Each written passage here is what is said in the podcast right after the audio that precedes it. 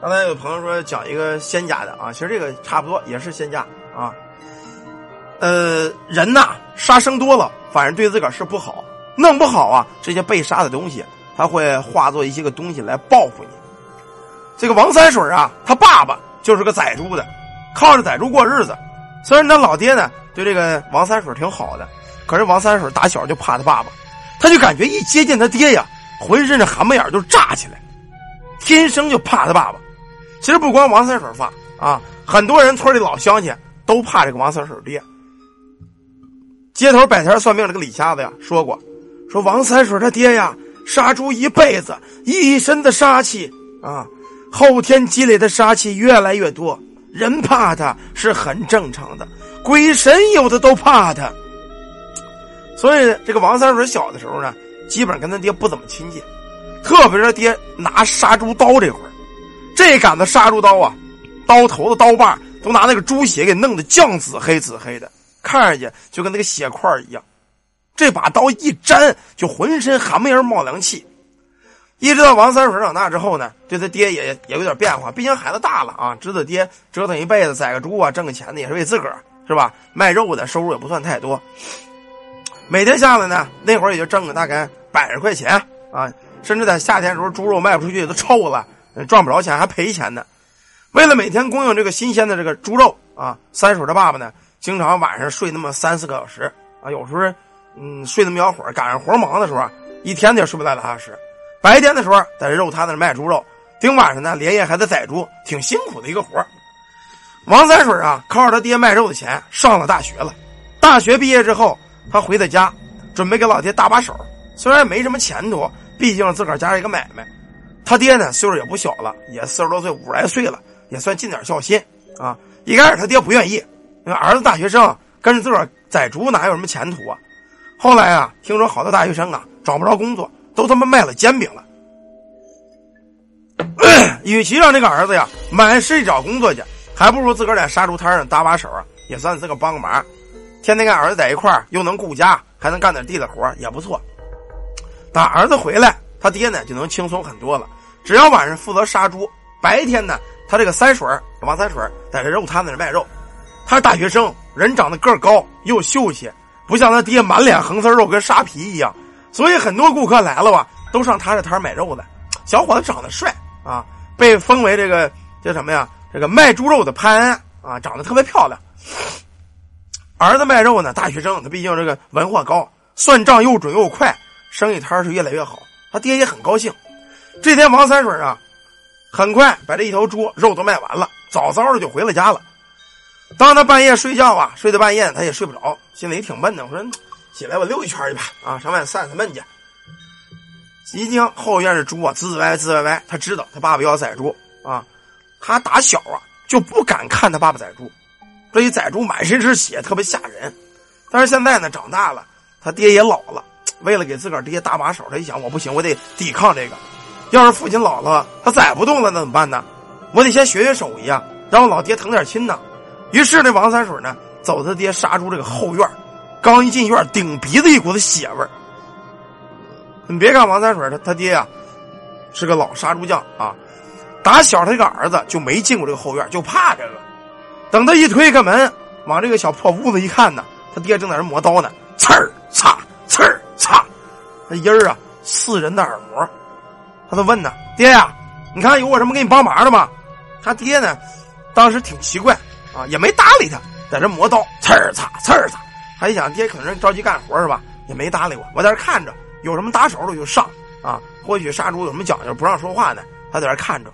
很快呀，磨完了刀，他爹在这个头发上嘣儿蹬起一根头发来，搁这个刀子，这一口气儿啊，这头发就折了，吹毛利刃。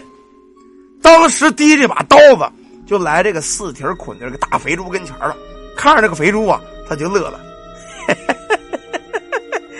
他爹这个乐呀，让他看的瘆得慌，就觉得乐的特别阴险，特别损，好像对这个猪笑啊，也像是笑给他看。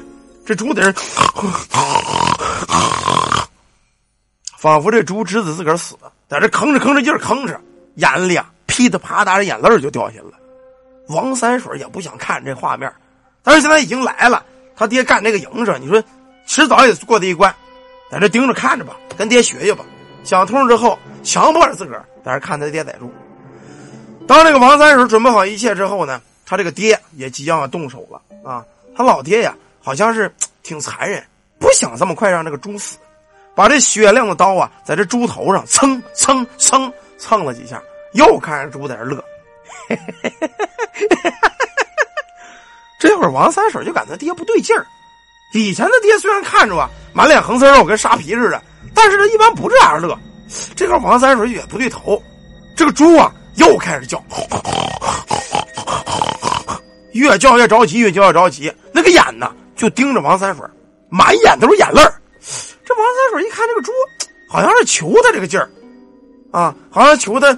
让他赶紧跑啊，或者让他救他这么个劲儿，怎么这感觉这么熟悉呢？王三水心中越来越疑惑，他不知道这是什么感觉，好像这个猪跟他很熟悉，看着不忍心。就在这把刀子即将扎入这个猪的动脉脖子这块的时候，他就觉得心里这么一疼，心里咕噔一下子，狠狠的照着自个儿啪就大嘴巴。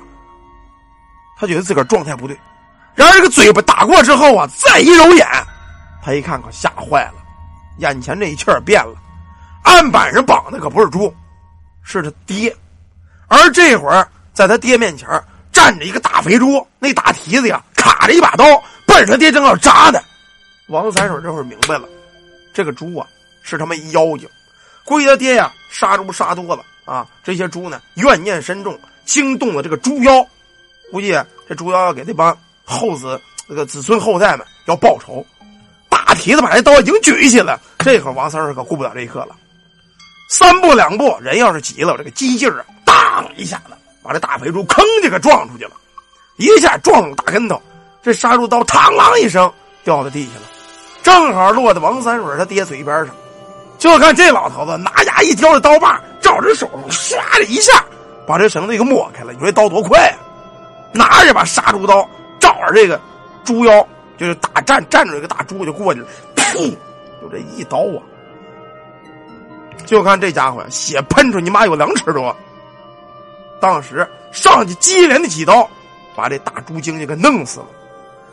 等这大猪精一死啊，一化原形，这家伙一看，我操，这猪啊，咱们一普通猪啊，说他妈有三三几百斤儿啊，这将来就算可以了。因为这个猪呢，一旦这把杀猪刀掌控在人的手里。那就不一样了。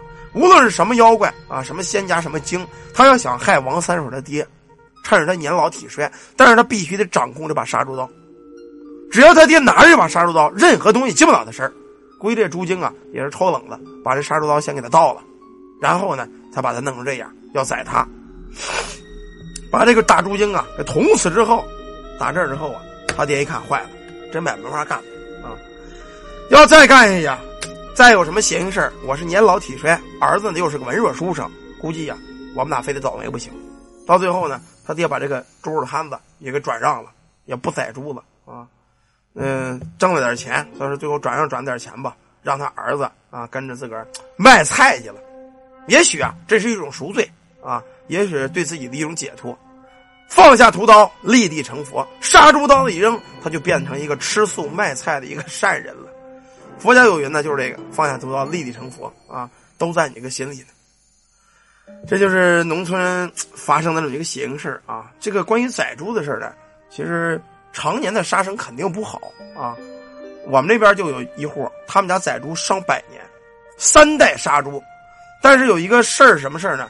他们家人呢，每到只要一过了五十五岁，就跟老人一过五十五岁，就是浑身疼，家里相当的有钱啊。天津、北京医院全看了，人就说没毛病，叫神经性这个疼痛，就疼的最后啊，死炕上的时候，在炕上疼的嗷嗷的打滚人家就说呀，他临死那前那个叫声就跟那个待宰的猪是一模一样。你们说这算不算是报应？就宰猪啊？你说算不算报应？现在他们家人还是这样，不过现在呢，盯他儿子这边他已经不宰猪了，就收购收这个宰好的猪。但是他爸爸那辈儿还是那样，临死前就在炕炕上疼的，连回打滚嗷嗷的叫唤，活活疼死的。我觉得这个东西啊，就是跟这个杀生有关，啊，跟杀生有关。你年轻牛逼前这些东西不敢惹你；一旦你年老体衰上岁数了，煞气不够重了，这些东西全找你了。这叫冤孽、杀孽。咱们人呐，反正总这一句话啊，多行善，多积德，少杀生，多干好事儿啊，你总会有好报的。好了，一个关于这个杀生的事啊。